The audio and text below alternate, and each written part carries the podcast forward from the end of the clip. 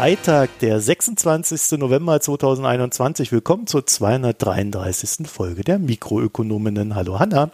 Hallo Marco. Ja, ich habe die letzten zwei Monate etwas mehr für die Foreign Times gemacht, wie der ein oder die andere vielleicht festgestellt hat. Sprich, ich musste da einfach mal ein paar Folgen aufnehmen. Es wird jetzt auch noch eine weitere Folge kommen. Thema wird dann Armenien sein. Also drückt mal die Daumen, dass das soweit alles klappt. Und darunter leidet dann äh, wie immer das, Mikropremium, weswegen wir von Anfang an gesagt haben, wir verknüpfen Mikropremium mit der Foreign Times und die Foreign Times ist quasi äh, als Pet Project damit mitfinanziert. Also www.foreigntimes.de, da findet ihr dann eure Premium-Folgen, die ihr jetzt vielleicht übersehen habt. Und wir sind ja auch immer irgendwie so ein bisschen der Meinung, dass Außenpolitik und äh, was im Ausland passiert auch immer mit der deutschen Wirtschaft verknüpft ist. Deswegen ist es nicht so ganz themenfremd. Dann haben wir noch einen allgemeinen Hinweis den Hanna, glaube ich, letzte Woche auch schon gesagt hat. Ne? Die Episodenliste ist wieder da. Also wenn ihr auf www.mikroökonom.de geht, dann äh, gibt es oben links die Episodenliste und die ist jetzt wieder vollständig. Das heißt, die Drinks und Picks sind jetzt dort auch enthalten. Das war ein ja, öfter mal geäußerter Hörerinnenwunsch, dass wir da, dass wir das wieder einführen und wir wollten es auch. Uns hat halt ewig gedauert, aber jetzt ist es wieder da. Dann wollte ich noch so generell mal sagen, wir laufen ja aufs Jahresende zu. Das heißt, am Jahresende werde ich mal gucken, wie viel Geld wir dieses Jahr eingenommen haben und wie unsere Finanzierung so aussieht. Letztes Jahr äh, war sie ja bei 8,5 Prozent dessen, was wir brauchen. Und dieses Jahr äh, wird sie ähm, sicherlich höher sein, aber es ist da auch keine Explosion zu erwarten, womit wir dann auch bei dem Thema für das nächste Jahr wären, dass wir uns irgendwie, naja, besser finanzieren müssen.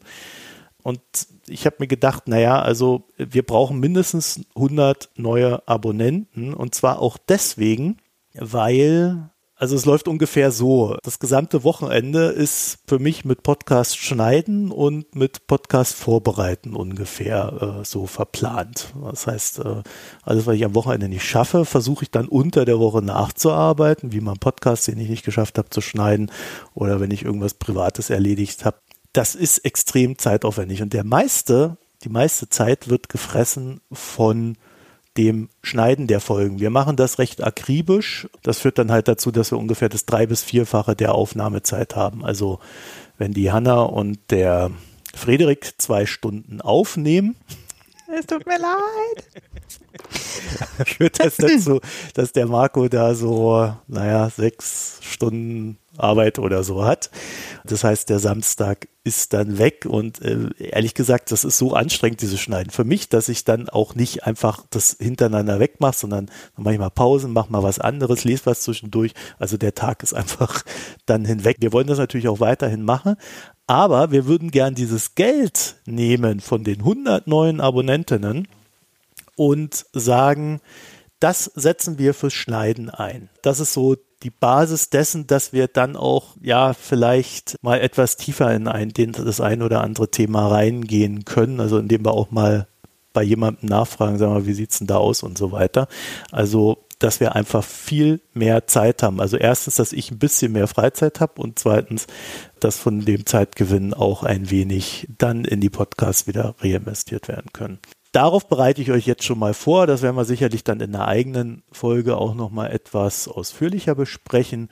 Fakt ist, wir brauchen 100 neue Abonnenten im nächsten Jahr und möglichst nicht erst am Jahresende, sondern möglichst bald. Ansonsten das Übliche vorweg. Ach nee, eine unübliche Sache haben wir noch. Und zwar ist irgendjemandem aufgefallen, vor einer Woche oder so, dass die Verlinkung zu den Amazon-Wunschlisten gar nicht mehr da sind. Das war deshalb, weil ich gesagt habe, dass ich meine Wunschliste aktualisiert habe, was ich gemacht habe, weil ja bald Weihnachten ist.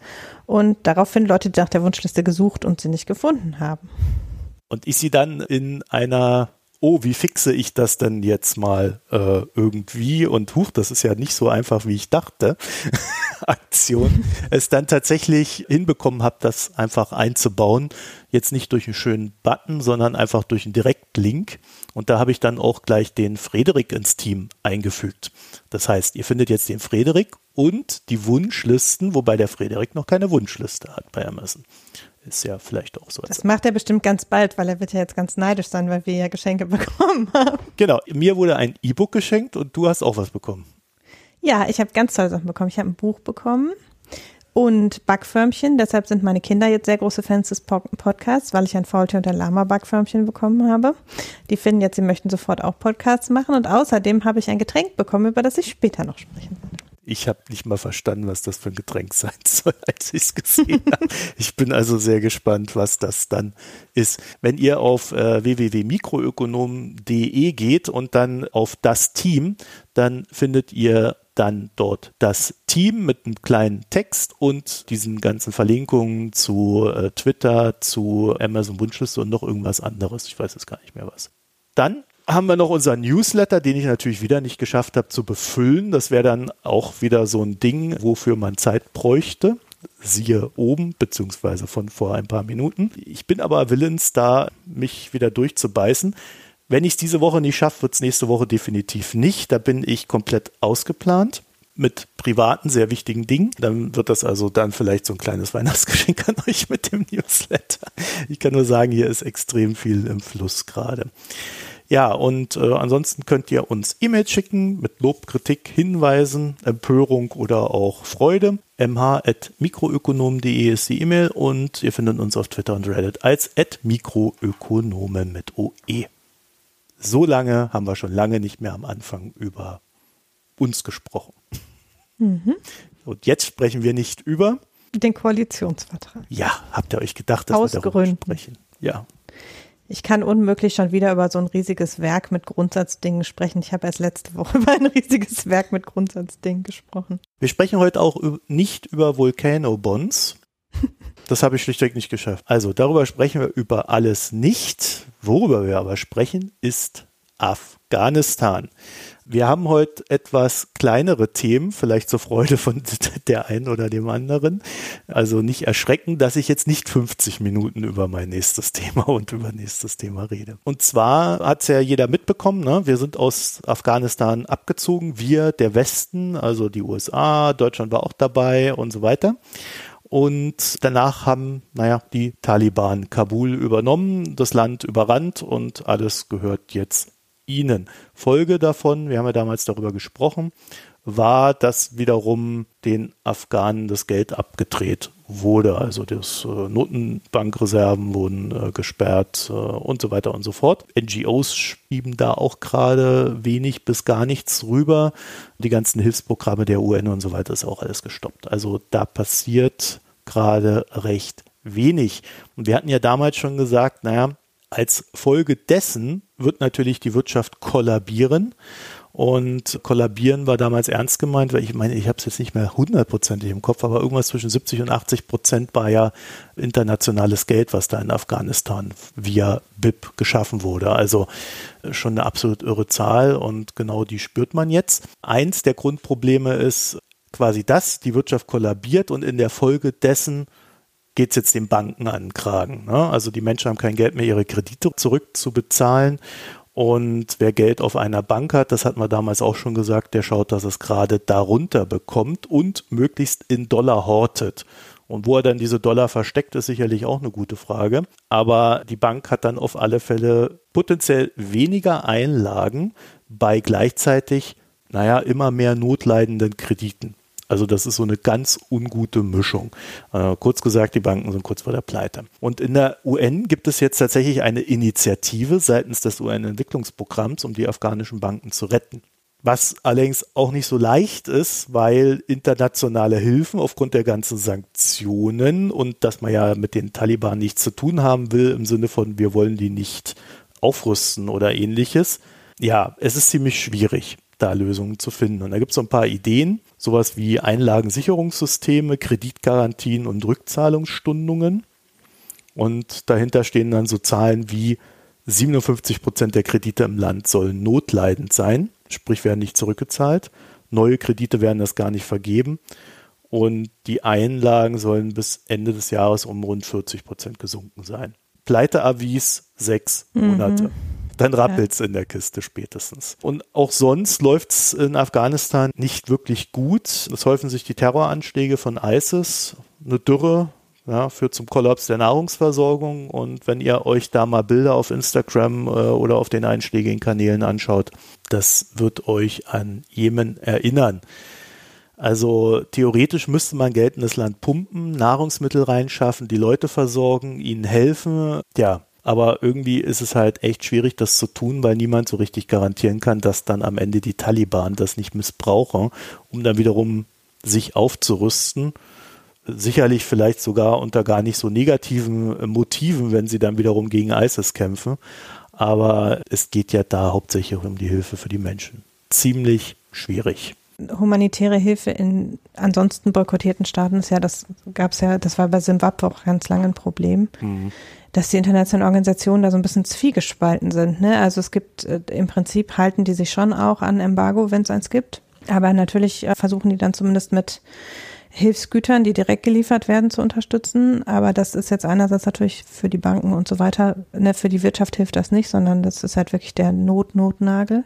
Und das andere ist halt auch, dass jetzt im Falle der Taliban natürlich selbst da im Moment das Agieren vor Ort einfach total schwierig ist. Das sind Dinge, die an vielleicht im einen oder anderen Land auch anders waren, aber das, also das ist halt ein ganz schwieriges Unterfangen, wo man echt Experten braucht und äh, ja, das ist ganz bitter, weil jetzt natürlich auch nicht prinzipiell sowohl die Aufgabe der UN als auch zum Beispiel der Weltbank wäre, da was zu tun. Ne?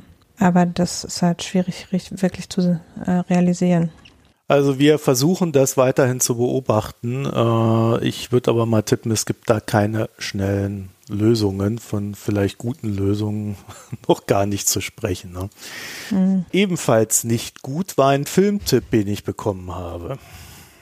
Wir haben heute nur nicht gut, ist mir übrigens gerade aufgefallen. Was, ja. was, was, was? Ah, ach so, ja, mein Thema ist auch nicht gut. mein, mein drittes Thema, ja wir wurden mehrfach angeschrieben, muss ich dazu sagen, auf Twitter äh, und auch per Mail und so weiter. Und ich verstehe eure Irritation, sagen wir es mal so.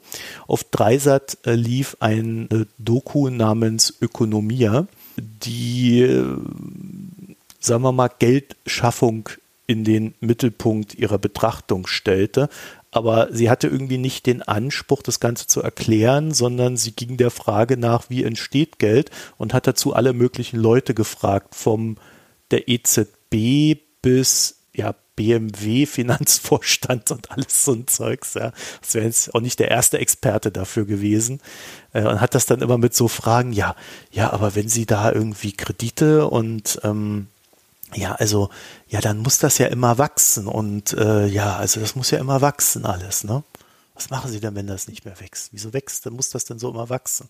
Also, das sind so, so ganz komische Geschichten gewesen und ich wollte da mal ganz kurz drüber reden. Ne? Ich habe vor einiger Zeit, als ich mich noch ins Kino getraut hat, äh, habe ich irgendwie tatsächlich für diese Doku Werbung gesehen im Kino. Und mir das angeguckt und dann war ich ein bisschen irritiert schon von dieser Werbung, weil das so, so, so unkend war und äh, habe mir gedacht, ah nee, mit dem Scheiß beschäftige ich mich nicht. Äh, dann haben wir, wie gesagt, ein paar Mails und auch Twitter-Sachen von schockierten Menschen bekommen und ja, dann habe ich dann doch mal reingeguckt, als ich äh, vor zwei Wochen in Berlin war oder so. Und ja, ein paar Anmerkungen. Also im gesamten Film wird quasi suggeriert, dass Geld aus dem Nichts kommt. Ne? Also da drückt eine Bank auf eine Taste und vergibt einen Kredit und schwupps ist Geld da.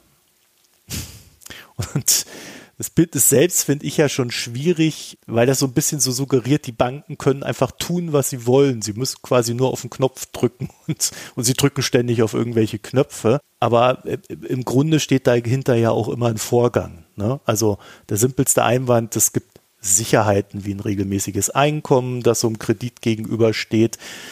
Es wird in dem ein Beispiel, was dort zum Beispiel war, ja auch explizit eine Wohnung gekauft. Ja, das heißt, da steht nicht nur ein Einkommen dem entgegen, sondern auch noch eine Wohnung als Sicherheit dahinter. Also es ist jetzt nicht so, dass da etwas aus dem Nichts kommt. Und äh, dann ist dieses Geld ja im Regelfall zweckgebunden. Ja, also du kannst ja nicht Geld für einen Wohnungskauf aufnehmen und dir dann fünf Autos davon kaufen. Ja, also das äh, fand ich alles ein bisschen sonderbar. Und dann äh, existieren für Banken halt auch Eigenkapitalregeln, wie auch wiederum von den Banken an den Kunden selbst. Ja, also man muss schon sehr liquide sein und mehrere Objekte im Bestand haben, damit eine Bank dann sagt, okay, dir gebe ich 110 Prozent Finanzierung. Also ich kenne so Leute, die haben dann aber auch zehn Wohnungen, die schon abbezahlt sind. Ne? Also da weiß die Bank, da kann ich mir auf alle Fälle was holen. So, und an der Stelle machen wir auch mal Halt. Die ganze Doku ist äh, quasi so ein einziges Starren auf die Passivseite einer Bilanz. Ja, und zwar wirklich unter kompletter Ignoranz der Aktivseite. Ja, also aktiv, da findet ihr äh, die Vermögenswerte und auf der Passivseite deren Finanzierungsquellen. Und mit diesem Blick kommt die Autorin natürlich auch gar nicht weiter. Der Kniff der Doku ist also irgendwie zu suggerieren, die haben ja auch alle gar keine Ahnung von dem, was sie da tun. Also wird das Ganze dann auch irgendwie zusammenbrechen oder ist ganz fishy und oh Gott, Hilfe. so. Mhm. so, und mir dünkt auch so ein bisschen, aber da müsste ich mir echt nochmal in Ruhe das Ding angucken, dass sie gelegentlich auch Gewinn und Umsatz als Basis für wirtschaftliche Indikatoren verwechselt. Ja, das habe ich ja letztens schon bei diesem Geldbuch. Da war das ja auch dauernd, dass sie irgendwie Gewinn, Umsatz, Geld und Vermögen, alles ging immer wild durcheinander. Ja, genau, ne? Das wird so ganz willkürlich da so reingeworfen und man fragt sich dann, ich stopp mal, was? Naja, also vielleicht ist es ja einfach so. Also wenn ich so eine Doku machen würde, dann würde ich erstmal erklären, wie funktioniert denn das System. Dann würde ich selber versuchen, die Schwachstellen daraus zu finden und damit die Leute konfrontieren, statt eine Fragestellung zu nehmen und die Leute dann irgendwie mit selber keine Ahnung zu fragen, wie etwas funktioniert. Vor allen Dingen hat sie dann irgendwie noch viele Absagen bekommen von Leuten, die dann einfach nicht mit ihr reden wollten, beispielsweise bei der Deutschen Bank. Und hat dann irgendwie diese Szenen nachgestellt und das schwingt dann immer so mit im Raum. Ja, das ist ein ganz heikles Thema für die Bank. Ja, ja.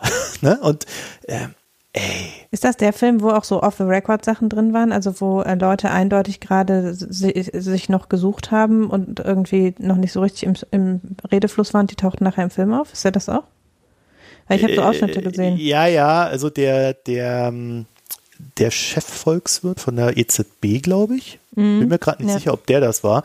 Den haben sie drin gehabt und äh, der hat dann, da haben sie quasi gezeigt, wie er mit seinem Pressemanager mhm. verhandelt, wie das Wording ist, was ja legitim ist. Und der Dialog war, nee, das können wir den Leuten so nicht sagen, das versteht doch keiner.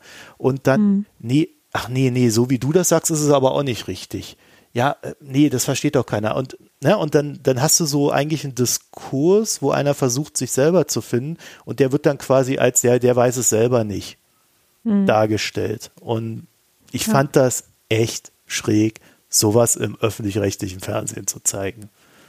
Also es hat wirklich inhaltlich keinen Mehrwert gehabt. Es hat auch gar nicht versucht, selber etwas zu erklären, sondern es hat immer nur die eigene Unwissenheit als ja, die wissen das nämlich auch nicht hingestellt. Ich sag dazu, mhm. bäh. Jetzt muss man Übergang finden. Äh, ja, und deswegen sind wir für die Impfpflicht. ja, ich äh, mache so ein bisschen äh, Rundumschlag. Also es gab in den letzten ein, zwei Tagen mehrere Meldungen, dass sich Leute aus äh, der Wirtschaft geäußert haben zur Corona-Lage. Aus der Wirtschaft? Ich habe ja Genau.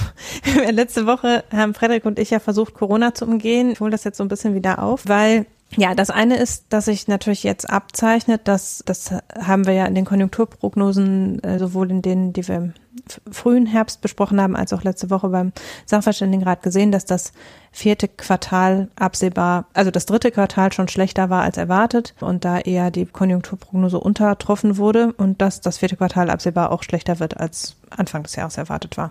Das hat gar nicht nur, darüber haben wir auch schon gesprochen, mit Corona zu tun, sondern eigentlich im Moment mit Lieferengpässen, Problemen bei der äh, Transportkapazität. Also das drückt schon genug, sagen wir mal so. Aber jetzt kommt natürlich obendrauf, dass sich gerade eben beim Binnenkonsum jetzt auch noch eine zusätzliche Abschwächung äh, zeigt, weil die Leute halt einfach nicht mehr rausgehen, weil ins Kino, ins Restaurant, vielleicht sogar zum Friseur oder ins Nagelstudio geht man halt nur noch mit schlechtem Gefühl im Bauch. Oder halt gar nicht. Und auch viele Geimpfte, weil sich ja jetzt auch abzeichnet, dass bei uns allen jetzt gerade der Impfschutz abflaut, dass also entsprechend äh, jetzt die Binnenkonjunktur sozusagen nachlässt, gerade im, in, im Bereich der Dienstleistung.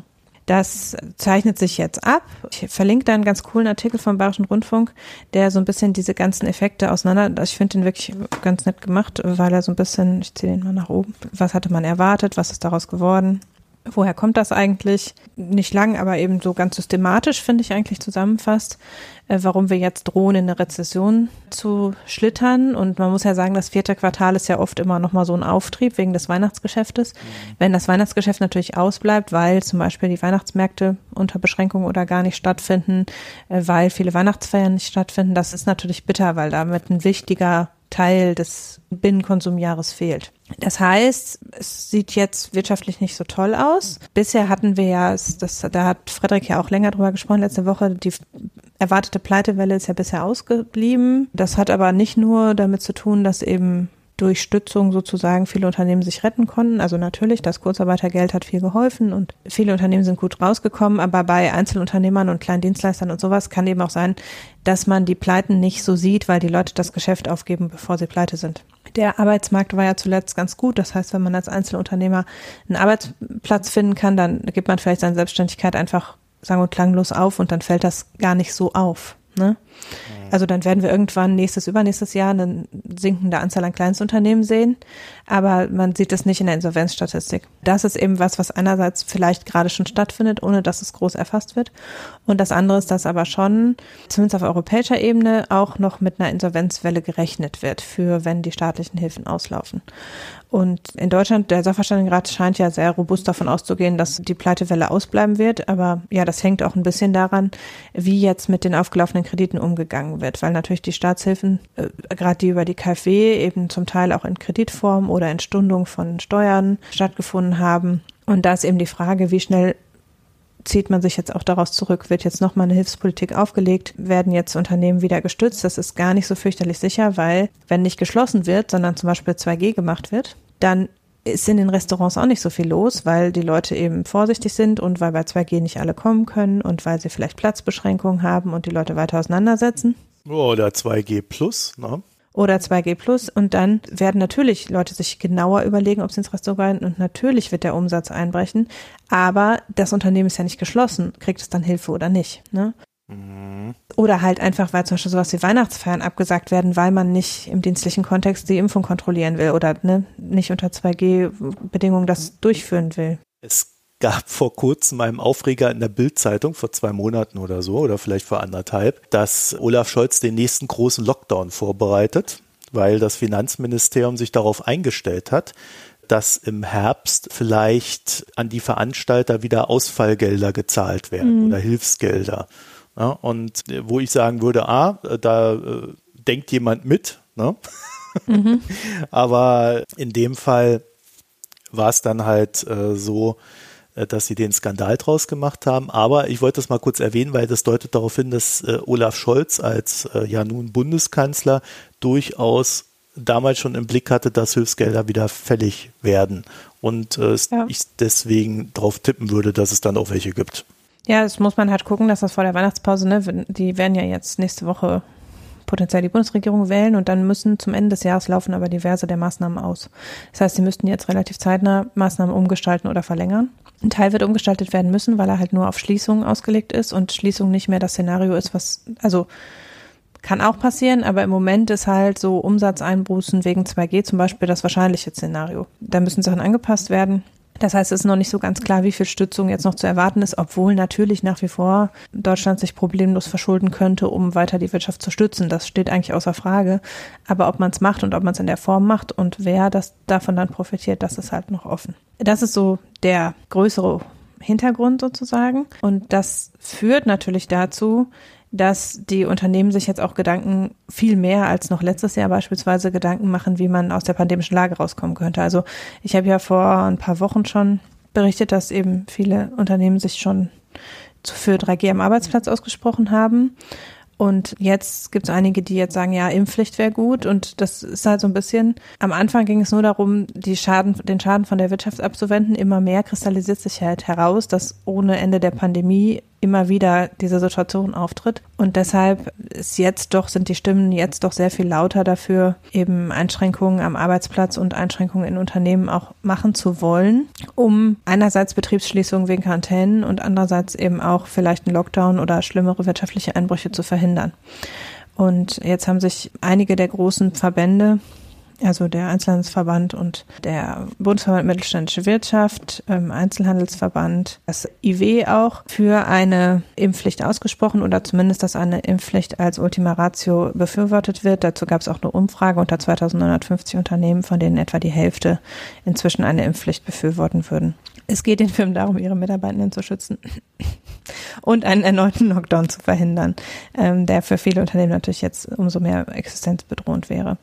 Und ja, im Prinzip steht ja jetzt auch schon eine größere Einschränkung, ähnlich wie in Österreich im Raum. Und es ist natürlich klar, dass man eben versucht zu sagen, ja, da wollen wir noch vorher abbiegen. Und die sagen halt, 2G soll zumindest sein und dann eben auch vielleicht eine Impfpflicht, wenn es nicht anders geht.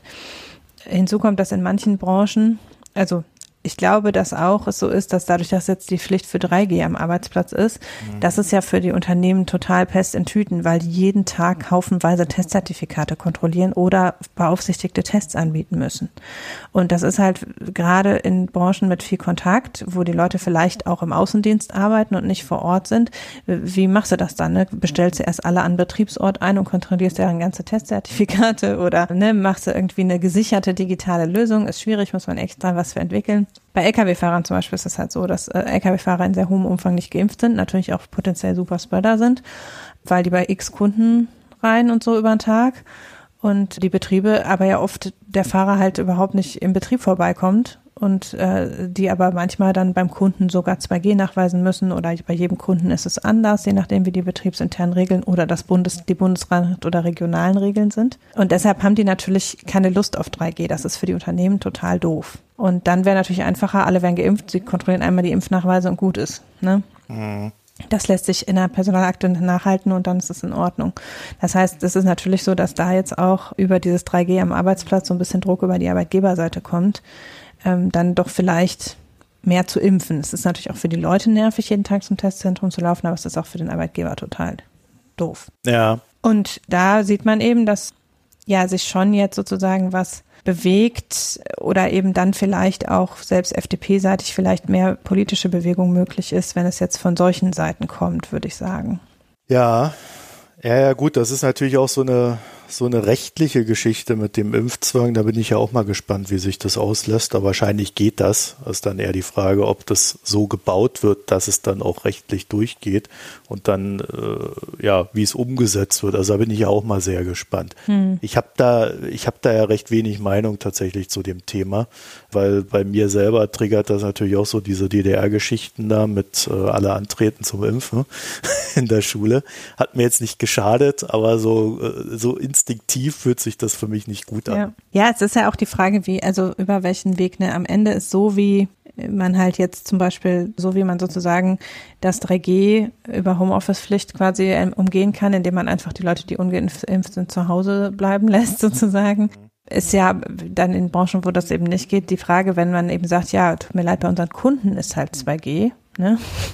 Ja, ja, dann ja, ist es halt nicht eine direkte Impfpflicht, aber es heißt halt, ja, du kannst halt 50 Prozent deiner Jobs nicht mehr machen, weil bei Kunde X, Y und Z ist halt 2G, so, weißt du, ne? Also, das sind dann ja quasi so über, man macht das möglichst unbequem oder man sagt dann, ach, oh, jetzt kannst du aber die und die und die Jobs aber nicht mehr machen, weil da herrschen strengere Regeln, darüber kann man es natürlich auch erreichen. Ja, ja, so ähm, wird es kommen. Also, da ja. bin ich mir auch recht sicher. Wenn sie es machen, dann eher auf diesen indirekten Weg. Also, ich habe schon von der einen oder anderen Person aus dem Massagebusiness gehört, dies und jenes kann ich nicht mehr tun. Ja, da weißt du dann sofort, ah ja, nicht geimpft. Mhm. ja. und äh, wenn dann so diese diese Schienen zugehen, werden die Leute sich das sicherlich nochmal überlegen, wie sie es tun. Aber es bleibt natürlich freiwillig, nur es bleibt nicht äh, ohne Konsequenz. Ja, in dem Artikel ist zum Beispiel auch genannt, dass man ähm, geimpften und ungeimpften Schichten macht quasi. Also dass man sagt, ja, es gibt halt Schichten mhm. mit Geimpften und dann dürfen halt die Ungeimpften haben dann immer die unbequemen Schichten. Ne? Brauchst also, aber auch so eine kritische Masse an Leuten, die das überhaupt sind, ne? Ungeimpft. Ja. Ja, wobei ehrlich gesagt, wenn du die Schlangen vor Testzentren in letzter Zeit zum Teil anguckst, sind, wunderst du dich doch, wie viele Leute dann da in Berufskleidung am Testzentrum anstehen im Moment morgens. Natürlich wünschen die Firmen sich, es möge möglichst gesetzlich geregelt sein, weil dann das nicht der schwarze Peter bei den Firmen liegt. Das verstehe ich auch total. Also ich finde es schon als Teamleitung sehr unangenehm, 3G kontrollieren zu müssen und finde das völlig verständlich, dass eine Firma eigentlich in einem Land, wo wir sehr gewohnt sind, die Persönlichkeitsrechte der Arbeitnehmer zu schützen, dass einem das schon als Arbeitgeber auch komisch vorkommt, kann ich auch verstehen. Mhm. Und dann eben noch, wenn es so logistische Schwierigkeiten ähm, birgt, wie dass du Leute im Außendienst und so alle einbestellen muss, verstehe ich, dass die sagen, ja, lieber eine gesetzliche Regelung und gut ist. Dann sind wir nicht die Buhmänner. Ja, das wird auch so sein müssen. Ne? Also die Politik muss da einfach die Schuld auf sich nehmen. Ja, aber im Moment macht die Politik ja scheinbar einfach gar nichts. Mal schauen. Doch, die Annalena Baerbock hat heute gesagt, in zehn Tagen gucken wir mal weiter. Ja, ein Traum. ja, um ein bisschen aber auch die sozusagen den Blick auf die nicht nachpandemische Zukunft zu richten. Ab und zu muss man ja auch noch mal ein bisschen gucken. Ist ja so, dass jetzt quasi die ähm, Pandemie hat ja äh, in vielen Unternehmen einen erstaunlichen Digitalisierungsschub ähm, geleistet. Und äh, in einer jüngeren Unternehmerbefragung des Digitalverbands Bitkom hat sich ergeben, was wir alle auch schon wissen, dass die meisten Unternehmen angeben, auch nach der Pandemie mehr auf Videokonferenzen setzen zu wollen und auf den Einsatz elektronischer Unterlagen statt Papier. Durchaus wünschen sich ja auch ein erheblicher Teil der Leute jetzt dauerhafte Homeoffice-Möglichkeiten, sodass man schon sieht, dass eben gewisse durchaus schwierige Prozesse jetzt auch nicht für die Tonne passiert sind, sondern eben da sich auch was getan hat. Von daher ergeben sich da zumindest gewisse positive Effekte. Also ich bin da etwas skeptischer als du. Also was ich halt in den letzten Monaten äh, festgestellt habe, gerade große Unternehmen sind da sehr, na wie soll ich sagen, erstaunlich flexibel. Also wirklich äh, Unternehmen, wo fünf, sechs Jahre jetzt schon wegen Homeoffice rumdiskutiert wurde und man nicht weiterkam, weil das ja alles gar nicht geht äh, waren dann plötzlich in der Lage, das innerhalb kürzester Zeit umzusetzen, auch mit äh, super positiven Effekten für die Mitarbeiterinnen. Das andere ist aber, dass das ein ganz begrenzter Kreis an Unternehmen ist und selbst in denen habe ich festgestellt, sobald es ging, gab es dann so einen richtigen Schub, alle zurück ins Büro. Und das ist dann so ein, so ein Selbstläufer. Mhm dass man ja in so einem Präsenzkampf ist in so einem Unternehmen. Ne? Stichwort Präsenzkultur und äh, die Leute, die dann aus welchen Gründen auch immer öfter im Homeoffice sind, haben dann so einen taktischen Nachteil bei der ganzen Geschichte. Da gibt es, glaube ich, noch extrem viel zu regeln. Und ich finde zum Beispiel, wenn ich so im Bankensektor gucke, die geben den Leuten dann einfach einen Betrag X, der richtet euch mal euer Homeoffice ein. Ja, also Arbeitsplatzsicherheit, das heißt so im man sagt den Leuten halt, kauf dir einen gescheiten Stuhl, hier hast du Geld. Ja, ob der sich einen mhm. gescheiten Stuhl kauft oder nicht, weiß keine Sau. Oder eine Gaming-Tastatur, ja. Ja, naja, nichts gegen Gaming-Tastaturen, ich arbeite mit einer. also äh, ich, ich spiele und arbeite mit einer, weil die tatsächlich auch sehr gut zum Schreiben ist. Aber ne, das ist halt nicht wirklich geregelt in dem Sinne, sondern das ist wie so eine freiwillige Selbstverpflichtung nur für die Arbeitnehmerinnen und Arbeitnehmer in dem Fall dann. Ja, ich hatte ja eine Aufklärung zur Telearbeit, als ich ähm, äh, im öffentlichen Dienst heißt das ja Telearbeit, Telearbeit. und als ich meinen ersten Telearbeitsantrag gestellt habe, hatte ich dazu eine Aufklärung mit dem Arbeitsschutz ja. und der hat mir zuerst gesagt, er verabscheut das sowieso, dass ich ins Homeoffice gehen darf weil das ja heißt, dass ich auf jeden Fall schrecklich leiden werde und mein Arbeitsschutz nicht mehr hergestellt ist. Und dann hat er mir lauter Dinge gesagt darüber, wie schlimm die Leute ihren Arbeitsplatz zu Hause einrichten und dass manche Menschen womöglich auf dem Sofa arbeiten. Naja, das ist so auch Sachen. nicht gut für deinen Rücken, Hanna. Nee, ja, dann habe ich ihm verschwiegen, dass ich längere Zeit nur auf einem Hocker sitzend arbeitete. Also immer noch eigentlich. Ich habe wilde äh, Konstruktionen gesehen in den letzten äh, Monaten. Also das glaubt man gar nicht. Ja, also ich habe jetzt ähm, zu Beginn der äh, nächsten Dauer-Homeoffice-Zeit äh, einen Monitor aus dem Büro noch geholt, um wenigstens auf vernünftige Dinge gucken zu können. Aber ja, ähm, trotzdem glaube ich, dass es schon sich in vielen Teams rauskristallisiert, dass die Leute zumindest eben so ran Tage nicht mehr lange Strecken fahren wollen, Pendelverkehr und so. Und das ist ja auch ganz gut, auch aus Klimaschutzsicht und so weiter. Aber es hat ganz ungeahnte Folgewirkungen. Und damit schließe ich jetzt den Bogen der Corona-Auswirkungen. Ja, stopp, bevor du da hinkommst, will ich noch eine Sache reinhauen. Äh, die Unternehmen haben ja, weil die Leute ja früher viel rumgereist sind und ihr äh, erinnert euch vielleicht oder wisst es sogar noch aus jüngerer Vergangenheit, in der Bahn sind ja diese Tische nicht so groß. Ne? Deswegen haben die mhm. Unternehmen äh, früher immer ganz gerne, auch unter Billigung der, der Leute, die da arbeiten, so kleine Laptops angeschafft sind ja schön mhm. leicht, transportabel, kannst du da hinstellen, kannst ein bisschen was machen. Das Problem ist nur, wenn du mit so einem Ding ins Homeoffice gehst, dann machst du dir einfach nur noch deine Augen kaputt den ganzen Tag über. Ja. Ja, ich bin ganz froh, ich habe mich zwei Jahre lang über meinen riesen Laptop aufgeregt, weil ich ihn immer an zwei Tagen pro Woche ins Büro schleppen musste, aber äh, jetzt bin ich ganz froh, dass ich ihn habe. Ja, aber jedenfalls, ähm, ganz ungeahnte Folgewirkung des Ganzen ist, wir drohen in eine neue Toilettenpapierknappheit zu kommen. Schon wieder. Und zwar nicht etwa wegen der Hortungskäufe, sondern weil das Altpapier knapp ist. Und warum ist das Altpapier knapp? Weil die Leute alle digital arbeiten und nicht mehr so viel Papier verbrauchen. Das kann ich mir gar nicht vorstellen. So viel Pappkarton wie da draußen rumliegt. Ja, aber Pappe, nein, das, das Problem ist Pappe und Schriftstück Altpapier sind zwei verschiedene Güter und werden für unterschiedliche Dinge eingesetzt. Und jetzt haben wir sowieso, ne, Papier ist sowieso schwierig im Moment, weil ja Holz so teuer geworden ist und weil die Transportkosten gestiegen sind. Aber hinzu kommt eben der Altpapiermangel und China kauft natürlich wie alles auch das Altpapier auf. Aber es ist eben so, dass man zwar Pappen braucht, um Kartons, Versandkartons herzustellen und das Pappe-Altpapier ist also deshalb knapp, weil so viel mehr Versandkartons gebraucht werden. Und man braucht weißes Papier, um Zeitungspapier und Toilettenpapier herzustellen, also Schriftstücke. Ne? Mhm. Und weil eben jetzt so viele Leute papierlos arbeiten und so viel mehr digital gemacht wird und weil es sehr viel weniger Postwurfsendungen gab eine ganze Zeit lang. Deshalb ist das Altpapier knapp und das wird zu einem Toilettenpapier, aber auch Buchdruckpapier und Zeitungspapiermangel führen in naher Zukunft, äh, ist die Prognose. Ja, Buch, Buch war schon knapp, das Papier jetzt in den letzten Monaten. Das hing am Holz, das ist ja relativ hochwertiges Papier. Aber eben gerade Zeitungspapier und Toilettenpapier haben halt einen hohen Altpapieranteil. Und ja, das äh, fehlt jetzt. Ist ja auch total witzig, ne? weil natürlich ist papierloses Büro und weniger Schriftverkehr ist aus sehr vielen Gründen gut und es ist, ne, da hängt ja Logistikkosten und sowas alles dran. Aber ja, dann kommt das nächste um die Ecke und da muss man sich jetzt wieder eine Lösung ausdenken. So, wer sich jetzt an die Anfangs-Corona-Zeit im Jahr 2020 erinnert, als wir das Thema äh, Toilettenpapier schon mal hatten der könnte sich daran erinnern, dass wir damals die Problematik unter anderem hatten, dass die Befürchtung war, dass Klopapier auch deswegen in Zukunft knapp wird, weil die Müllabfuhr nicht mehr in der Lage ist, wegen Corona den ganzen Müll abzuholen und so weiter und so fort und zu mhm. verarbeiten. Und die Tonnen ja auch viel voller wären und man äh, immer weniger Mitarbeiter hat äh, und, und so weiter und so fort. Also dieses Problem hat sich nicht bewahrheitet.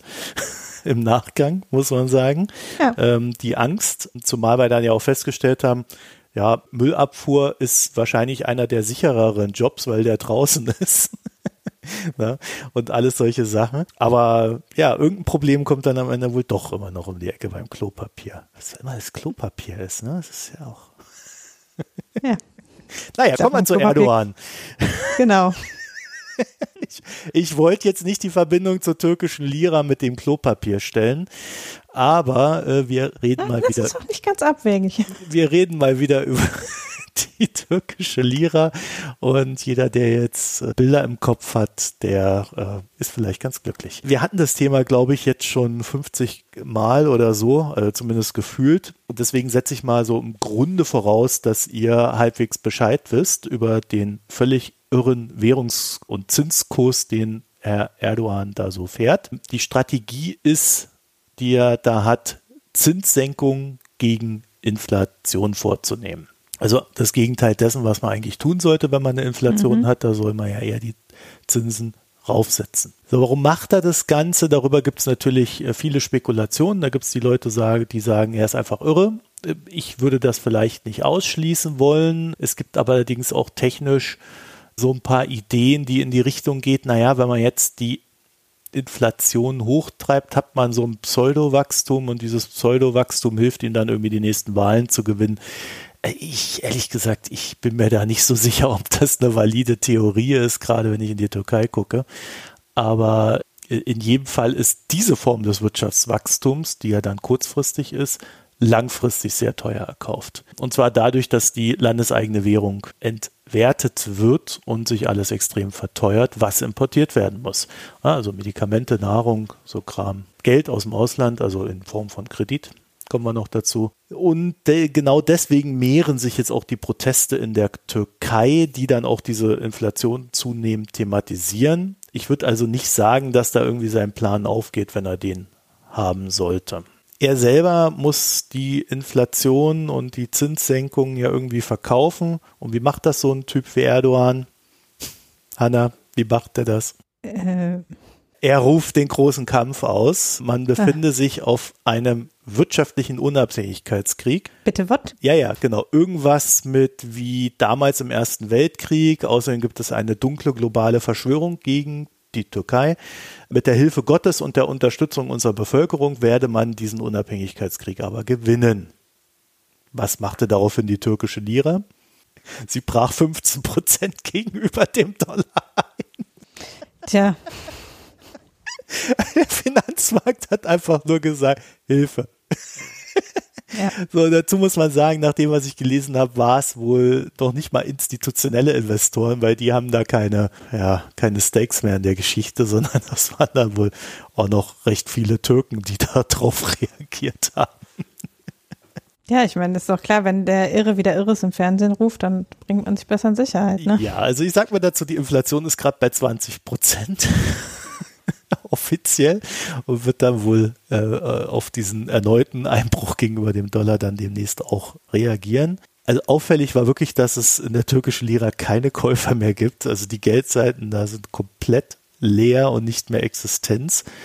Und das Ganze ist deswegen irre, weil die Türkei bei dem, was sie produziert, oftmals sehr stark von Importen abhängig ist. Ne? Also die brauchen halt Rohmaterialien aus dem Ausland, die in Dollar mhm. abgerechnet mhm. werden. Und wenn du dann deine eigene Währung entwertest, dann ist das nur noch schlimm für Unternehmen. Ja, die machen ja ganz viel so Zwischenprodukt, ne? Ja. ja. So, einen Tag später hat sich dann der Erdogan mit dem Scheich Mohammed aus UAE getroffen und die haben dann gesagt, ja, wir investieren 10 Milliarden in die Türkei. Und äh, daraufhin ist dann irgendwie das Ding auch gleich mal wieder in die andere Richtung gewandert, so 7, 8 Prozent. Äh, aber das war auch nur ein eher kurzfristiger Effekt, behaupte ich mal. Das ist dann auch so ein guter Zeitpunkt gewesen, zu verkünden, dass ein weiterer Währungsswap da angedacht ist.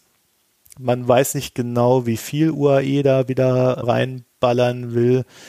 Man gesellt sich da halt zu illustren Helfern Erdogans äh, wie China mit 6 Milliarden oder Katar mit 15 Milliarden oder Südkorea mit 2 Milliarden. Keine Ahnung, frag mich nicht.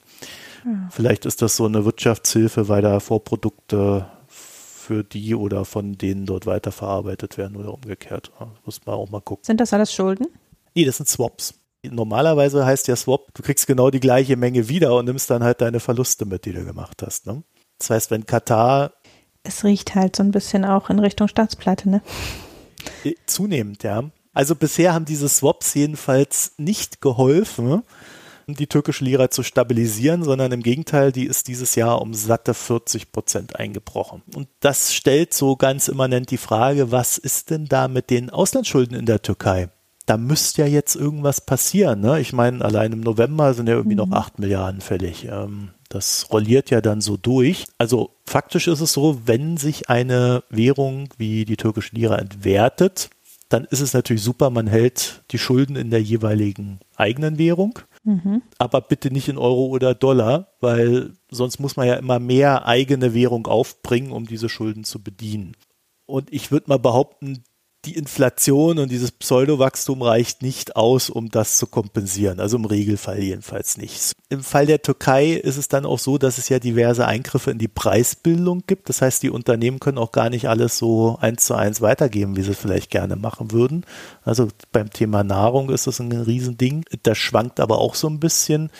Also die Zahlen sind folgende. Die Türkei hält rund 290 Milliarden an Fremdwährungsschulden und die türkischen Unternehmen ungefähr genauso viel.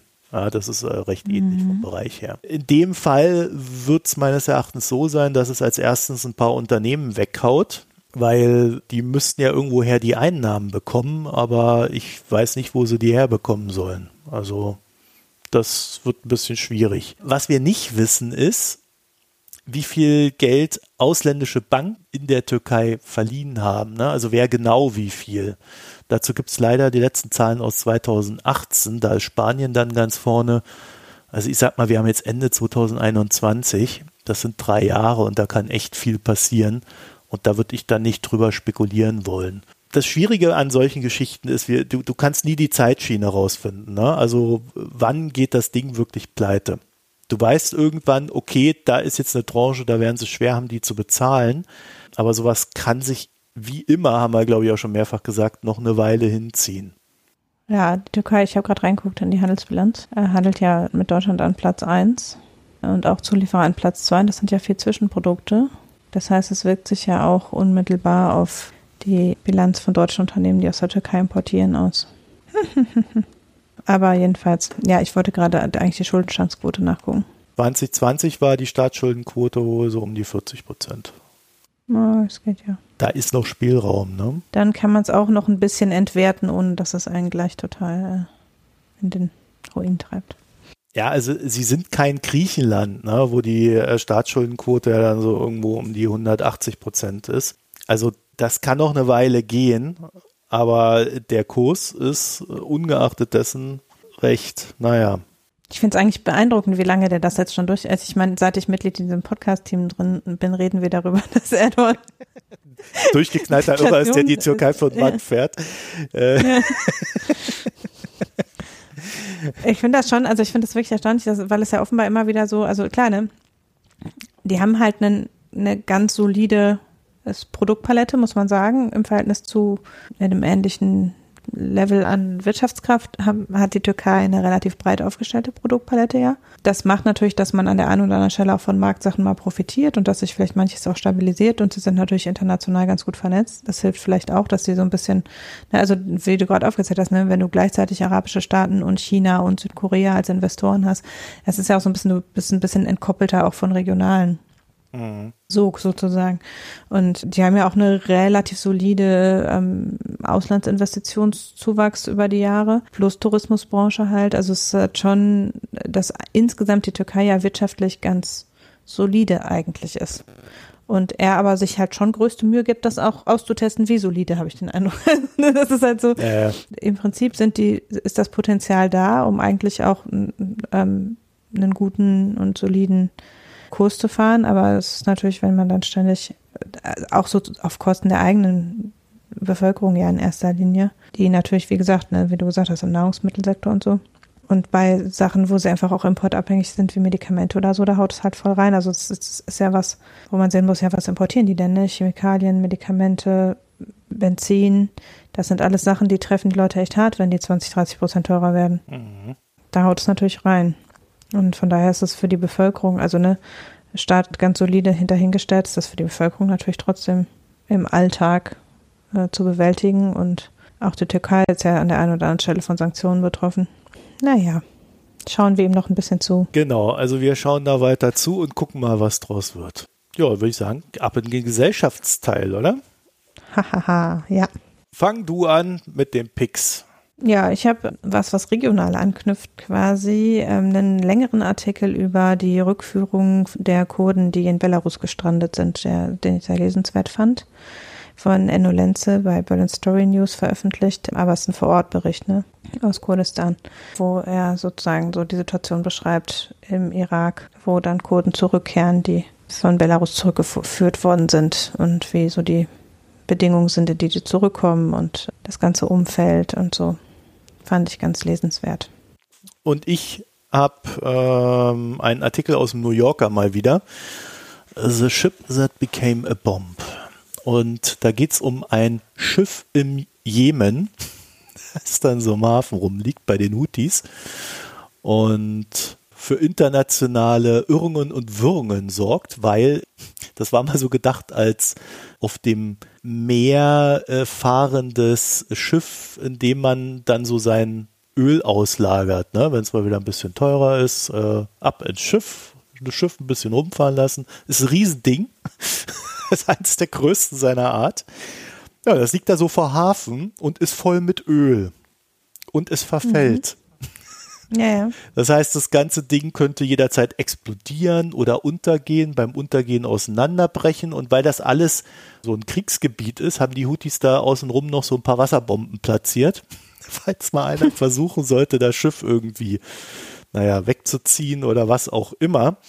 Ja, wenn da so ein Teil dann explodiert, dann, ähm, naja, und das ganze Öl würde dann natürlich da in das Meer da reinfließen. Das heißt, Saudi-Arabien hat damit ein Problem, die Jemen hat damit ein Problem, Oman, Iran, also alle sind irgendwie da betroffen und versuchen seit Jahren sich zu einigen, was sie mit diesem scheiß Schiff machen. Die UN würde es gerne irgendwie reparieren. Dann geht es aber darum, dass die Houthis irgendwie das als strategisches Asset sehen ne? und das ganze Öl, da will man ja auch das Geld für haben und so weiter und so fort. Das ist herrlich aufbereitet ich würde sagen, da ist so alles drin, was bei uns Menschen auch das Problem in Sachen Klimawandel oder Corona oder sonst wo ist. Wir sind aus verschiedensten äh, Instinkten und Misstrauen und äh, Ambitionen heraus einfach nicht in der Lage, uns über eine ganz klare Bedrohung, die aber auch jede der Parteien anerkennt, für die Umwelt zu einigen, wie man das Problem löst. Ich will jetzt nicht sagen herrlich, aber äh, es ist in wirklich faszinierend. Ja, es ist ja krass, weil diese, äh, äh, die Explosion. Größer als in Beirut, ja, wäre sie. Ja, eben, ich wollte gerade sagen, jetzt, man sieht ja anhand von Beirut gerade, äh, was passiert, wenn so ein verlassenes Schiff da ein paar Jahre im Hafen herumliegt. Also das, das schlechte Beispiel ist ja sozusagen noch unmittelbar vor Augen. Von daher sollte man ja den Handlungsbedarf, der sollte ja klar sein, ne? Ja, bloß die haben es sogar noch in eine Lagerhalle reingemacht, das Zeugs. Aber ja, das ist genau, also die Explosion wäre noch größer als die in Beirut. Ja. Also es ist alles bekannt, jeder erkennt es an. Es ist, also es ist wirklich faszinierend, diese ganze Geschichte. Kommen wir zum was ist es? Ein Bier, ein Wein zum Drink. Nein, ich habe ja Genau, äh, das ist äh, das Getränk, was von meiner äh, Wunschliste direkt zu mir gekommen ist diese Woche. Ich habe letzte Woche mit Frederik über alkoholfreie Getränke gesprochen mhm. und habe da erwähnt, dass ich und den dann auch mein, auf meine Wunschliste gesetzt, als ich mich daran erinnert habe, dass ich vorhatte, alkoholfreien Gin zu testen und übrigens auch alkoholfreien Martini. Und ähm, Jetzt ist es so, dass man ja so alkoholfreie Spirit, Spirituosen quasi äh, ja nur für Longdrink als Longdrink-Zutat letztlich kauft. Also man trinkt jetzt ja nicht pur einen alkoholfreien Schnaps. so. Aber ähm, ja, ich war da sehr neugierig drauf, weil ich, also ich möchte eigentlich unter der Woche sowieso nicht, aber auch sonst nicht immer unbedingt Alkohol trinken, aber gerne Dinge, die nach was schmecken und die nicht süß sind. Also ich finde halt mhm. halt alkoholfreie Cocktails und auch Fassbrause und andere Limo ist mir ja, halt ja. immer viel zu süß und viel Kohlensäure will ich eigentlich auch nicht unbedingt und im Sommer ist halt Radler noch so ein ganz netter ganz nette Alternative oder auch mal ein alkoholfreies Bier. Aber das ist mir im Winter wiederum, habe ich dann so, brauche ich irgendwie was Wohligeres. und äh, kurzum habe ich, gibt es offenbar mehrere Menschen, die das verbindet. Und deshalb habe ich in einem anderen Podcast äh, von alkoholfreiem Gin ähm, gehört. Habe mich dann ein bisschen schlau gemacht und bin auf Siegfried Wonderleaf gestoßen, der in meinen Recherchen einer der wenigen war, der ohne Zucker ist. Weil natürlich kann man auch einfach sowas wie einen Sirup machen quasi ähm, und den dann in Long mit Tonic Water mischen, aber dann ist es natürlich auch wieder ein bisschen süß und schmeckt so ein bisschen klebrig. Und ich hatte also die Vorstellung, dass es wahrscheinlich netter ist, äh, was ohne Zucker zu haben. Ja. Jetzt ist letztlich alkoholfreier Gin halt Wasser. Also es ist halt Wasser mit Konservierungsstoffen und Geschmack drin. Das ist das, wo Frederik letzte Woche sagt, ja, es gibt ja Wasser mit Gedächtnis. So ähnlich ist es tatsächlich. Äh, weil da werden halt die Botanicals, die sonst in Gin sind, werden destilliert. Wie genau sagt die Firma nicht, das ist ein Betriebsgeheimnis natürlich. Also Siegfried ist ja ein deutscher, also ein Gin-Fabrikant aus dem Rheinland und die haben eben, also die Geschmacksnoten, ich kenne viele Gin-Trinker, die den zu blumig finden, mhm. weil er schon sehr stark nach Kräuternote schmeckt quasi. Und die nehmen halt die gleichen Botanicals letztlich und destillieren die auch und machen daraus so eine Essenz und die kommt dann in Wasser. Zusätzlich ist da relativ viel Zimt dran. Das ist oft bei alkoholfreien Spirituosen so, weil es diesen Schärfegeschmack von Alkohol so ein bisschen ähm, imitiert. Wenn man den pur probiert, schmeckt er halt wie, also diese wolvig aromatisierten Wasser, so ähnlich nur mit Kräutern quasi. Also so schmeckt halt nach ganz bisschen was und viel nach Wasser und dafür ist er dann doch zu teuer. Aber wenn man ihn mit Tonic Water mischt, finde ich tatsächlich, ergibt das ein leckeres Getränk. Also als ich ihn, ich habe ihn natürlich erst pur probiert, weil ich ja neugierig war. Als ich ihn pur probiert, habe ich gedacht, okay, nee, das ist halt, es schmeckt ja nur nach Wasser. Aber im Tonic Water reicht es halt, äh, mit Eis natürlich, also es muss halt kalt sein, aber dann reicht es halt, dass diese Geschmacksnote, die mit dem Gin reinkommt, die so nach Kräutern und so schmeckt, dass die halt da ist. Und das Tonic Water aber nach genug anderem schmeckt, um dann halt nicht, äh, dass es halt, dass einem der Alkohol nicht allzu sehr fehlt. Ist auch Geschmackssache. Also wir haben es zu dritt probiert. Ich und noch eine andere Person fanden das sehr lecker und gut trinkbar. Und die dritte Person fand, nee, echter Gin Tonic da kommt es halt nicht ran. Ist die Frage, ob man es wirklich eins zu eins vergleichen möchte, also ob man jetzt einen Ersatz für einen Gin Tonic sucht oder ob man einfach, also bei mir ist ja eher so, ich suche ein herbes Getränk, was nach was schmeckt. Dafür finde ich es eine gute Alternative. Wenn man jetzt einen Gin Tonic möchte, ist es halt kein Gin Tonic, weil letztlich man kann halt 40-prozentigen Alkohol auch nicht einfach weglassen und man merkt das nicht. Ne? Also das ist ja komisch. Das ist ja bei den alkoholfreien Cocktails auch so, dass letztlich, wenn du diese, den Alkohol weglässt, dann halt schon irgendwas vom Gefühl her fehlt sozusagen an dem Cocktailgeschmack. Und ja, also man darf jetzt nicht erwarten, dass man Gin Tonic trinkt, an dem man nicht, wo man nicht merkt, dass da kein Schnaps drin ist. Aber ich finde, dass es durchaus und auch gegeben, dass man den auch wirklich ja in den gleichen Dosen wie Gin dann ins Tonic tut, kann man schon mal ein, zwei von trinken abends und den Eindruck haben, man hat was Leckeres getrunken. Meine Meinung, wie gesagt, wer jetzt ein absoluter Gin-Liebhaber ist, weiß ich nicht, ob derjenige oder der zum Beispiel Gin pur trinkt, weil er so ein Genießer ist oder so, da bringt es natürlich nichts. Aber um das als Cocktailbasis für Cocktails, wo sonst Gin reinkommt, zu nehmen, finde ich es okay.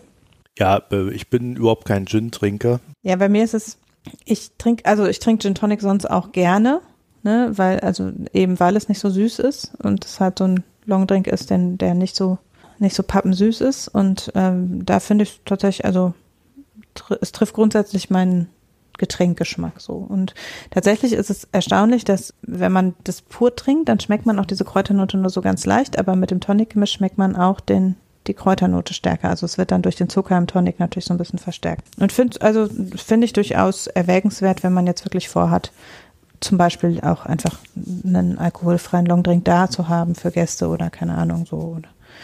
Ähm, und auf jeden Fall halt ist es nicht pappesüß, sondern eher herb. Ja. Ich werde die Flasche auf jeden Fall leer kriegen, bin ich ganz sicher. Also sie steht jetzt nicht hier rum und äh, äh, wird langsam schlecht. Weil lange halten tut es natürlich nicht, weil es nur Wasser ist, es halt nur acht Wochen. Ja, ich habe äh, kein Getränk, aber zum Thema irgendwie abends, was man da so trinkt, äh, könnte ich anbieten. Ich habe mich irgendwann mit mir selber äh, geeinigt äh, auf Kokoswasser, Kokosnusswasser Aha. von Innocent. Also ich habe das irgendwann mal in, in einer, naja, sagen wir mal, besseren Variante in den USA für mich entdeckt, dass ich das extrem gerne trinke. Habe dann irgendwie in Deutschland alles durchprobiert und fand das nicht sehr gut, das Kokoswasser hier. Und äh, Innocent äh, kommt dem noch am nächsten und, und ist okay. Ja. Mhm. Aber irgendwie auch, ja, ist jetzt äh, ein Tacken schlechter, als ich es äh, gerne hätte, aber naja, in den USA ist da bestimmt Süßstoff drin. Nee, nee, nee, die haben einfach bessere Kokosnüsse da. Ich weiß auch nicht, hm. woher sie die kriegen. also, keine Ahnung. Naja, jedenfalls äh, ist das mein, mein Kompromiss, wenn ich dann irgendwie äh, so, weil das ist ein bisschen süß, aber es ist jetzt auch nicht das schlechteste Getränk, äh, hat ja noch ein paar Vorteile.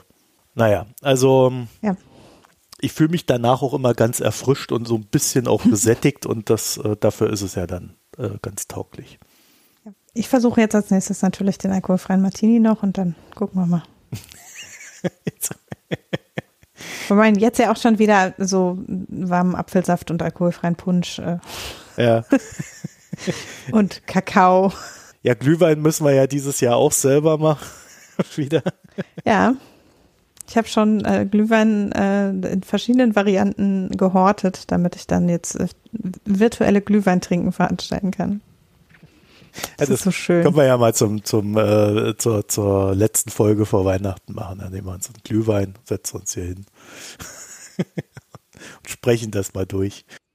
Damit wären wir am Ende dieser Folge www.mikroökonom.de. Oben rechts ist Mikro Premium, äh, also der Premium Service, über den ihr uns unterstützen könnt und Spenden findet ihr da auch. Und ja, die Wunschliste von Hanna und allen anderen findet ihr dann bei den Podcastern, also das Team. Und ansonsten freuen wir uns natürlich auch über Kommentare. Ich habe einen Kommentar bekommen und muss den noch beantworten und ich werde das jetzt gleich noch tun. Ja, ja, damit er beantwortet ist, bevor die Folge raus ist. Genau. Gut, dann euch vielen Dank fürs Zuhören, eine schöne Zeit, bis bald. Tschüss. Tschüss.